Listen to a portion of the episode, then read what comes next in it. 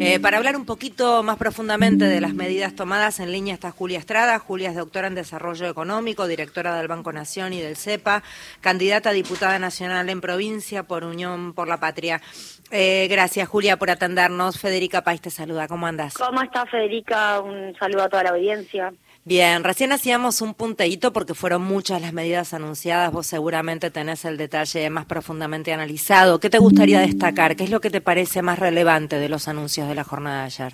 Bueno, empezaría por los anuncios para el bolsillo, que es lo que se, se hace esperar y se hizo esperar estas dos semanas después de la devaluación que impuso el fondo, que fue el 22% y que significó un traslado de precios. Cualquiera que está caminando por la calle está viendo lo que pasa con los precios. Eh, que por cierto también hubo anuncios sobre eso, luego vamos a ese punto. Yo diría tres grandes puntos, lo que hace a los jubilados, lo que hace a eh, la suma para trabajadores, trabajadoras del sector privado, y lo que hace a refuerzo para sectores de menores ingresos como tarjeta alimentar, eh, potenciar trabajo, si querés, y trabajadores de casas particulares, para mencionar esos tres puntos.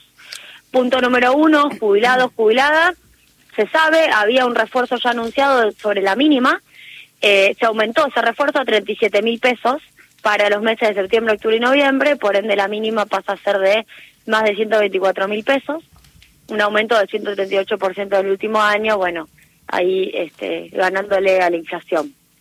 Luego la devolución de IVA hasta 18 mil pesos, hoy es de 4 mil pesos, es con compra con tarjeta de débito.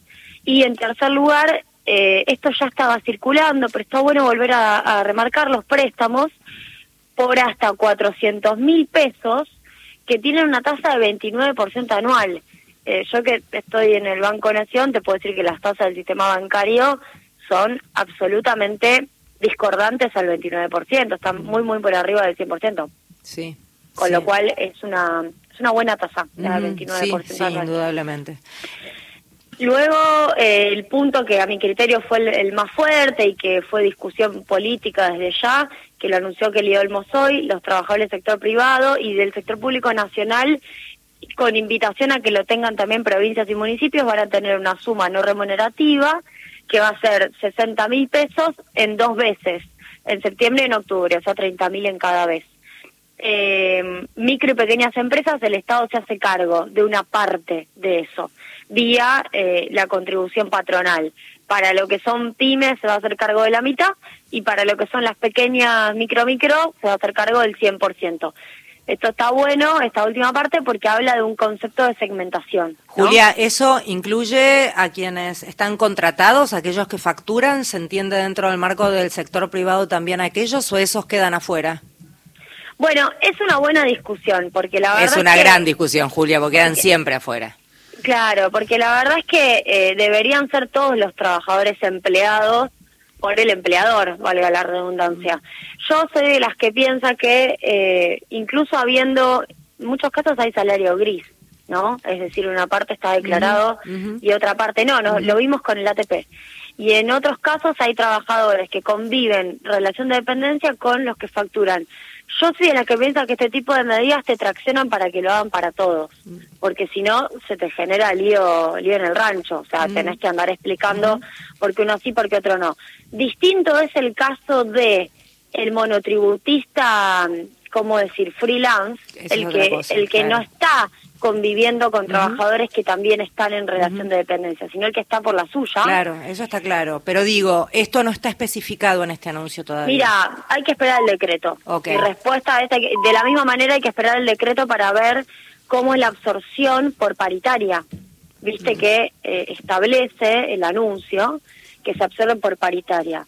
Bueno, ahí hay un debate también. ¿Por qué? porque hay paritarias que, eh, por ejemplo, pusieron en sus cláusulas, de las que se firmaron hace poquito, que los aumentos iban a eh, tener una absorción de la suma fija o de lo que viniera. En ese caso, lo negociado, ese porcentaje negociado, medio que se convierte en la suma fija. Julia, ¿cómo te va? Mario, Mario soy, Mario Giorgi, ¿cómo te va? ¿Cómo te va, Mario? Eh, el tema de la paritaria, este, me parece que por ahí se abre el, circuito de la discusión a ver de qué manera no aparece esa absorción, sobre todo cuando muchos gremios están negociando arriba de la arriba de la inflación y anticipándose, ¿no? Como en la época de la hiper de Alfonsín, recuerda uno, eh, no por la hiper, sino por la forma de negociar a futuro, ¿no? Mira, eh, yo soy de las que, conociendo el mundo sindical, soy de las que cree que gran parte de esta discusión no se resuelve por normas, se resuelve caso a caso y con la fuerza de cada sindicato. La realidad es que no debería ser eh, absorbido, digo, debería la empresa pagarlo por fuera, más aún sí, como dije antes, la pyme y la micro tienen acompañamiento estatal para financiarlo, porque si tienes el acompañamiento estatal y haces absorberlo por una paritaria que en realidad se supone que la tenías que pagar sin acompañamiento estatal, me parece que no va. Bueno, hay un, hay un sector pyme que salió ya a chillar. Bueno, seguramente. A ver, estas, estas decisiones distributivas son decisiones que benefician en particular a un sector de la sociedad. Son decisiones de, encima en un contexto de sábana corta como el de este año, pero no fue un contexto de sábana corta ni el 2021 ni el 2022. Esto nosotros del CEPA lo venimos planteando hace tiempo. Mira, la primera vez que dijimos que había que hacer una suma fija fue en diciembre del 2020. Y tengo gente de nuestro gobierno que lo sabe porque lo fui militando en distintos lugares. Y no era para compensar la devaluación, porque esto es también una estrategia compensatoria de lo que ocurrió hace dos semanas. Nosotros decíamos con el CEPA, los 20 puntos que perdimos con Macri no los estamos recuperando. Incluso si vos tenés paritarias que discuten bien, porque tenés dirigentes sindicales que están yendo muy arriba, lo mostró que el Olmoso hoy, el gráfico que iba al IPC con las paritarias muy juntitos.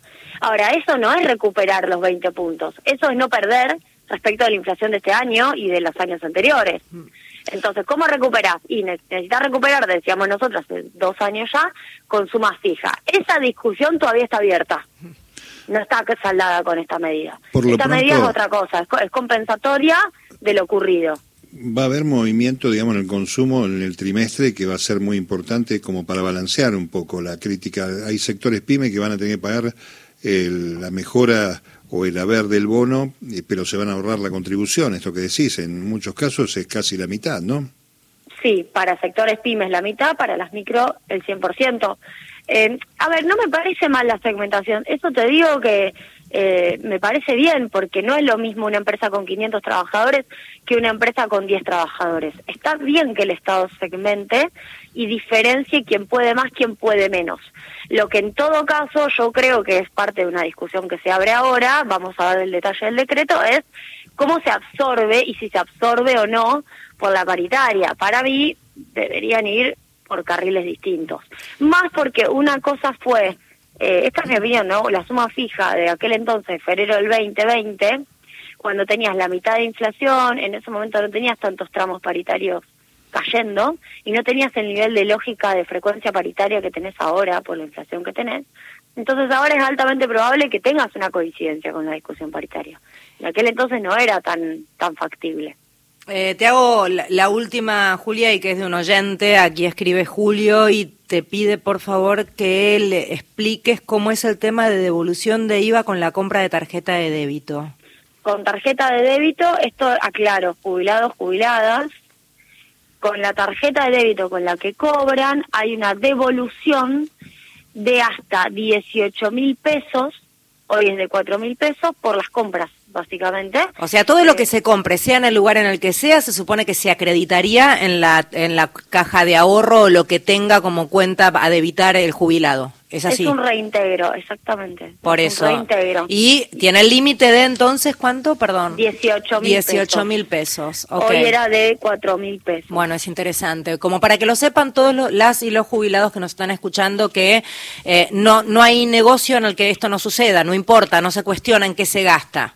No, es una devolución de IVA, exactamente. Si uno después quiere ir por, por negocios, ya ahí me pongo en directora del Banco Nación y si cobra por Banco Nación, tiene eh, Semana Nación con descuentos en particular en comercios que te cobren con el Banco Nación. Bien, pero si no es, seas del banco que seas, con la de débito, hasta 18 lucas se te devuelve en, en concepto de IVA en tu en tu cuenta nuevamente. Está buenísimo, está buenísimo.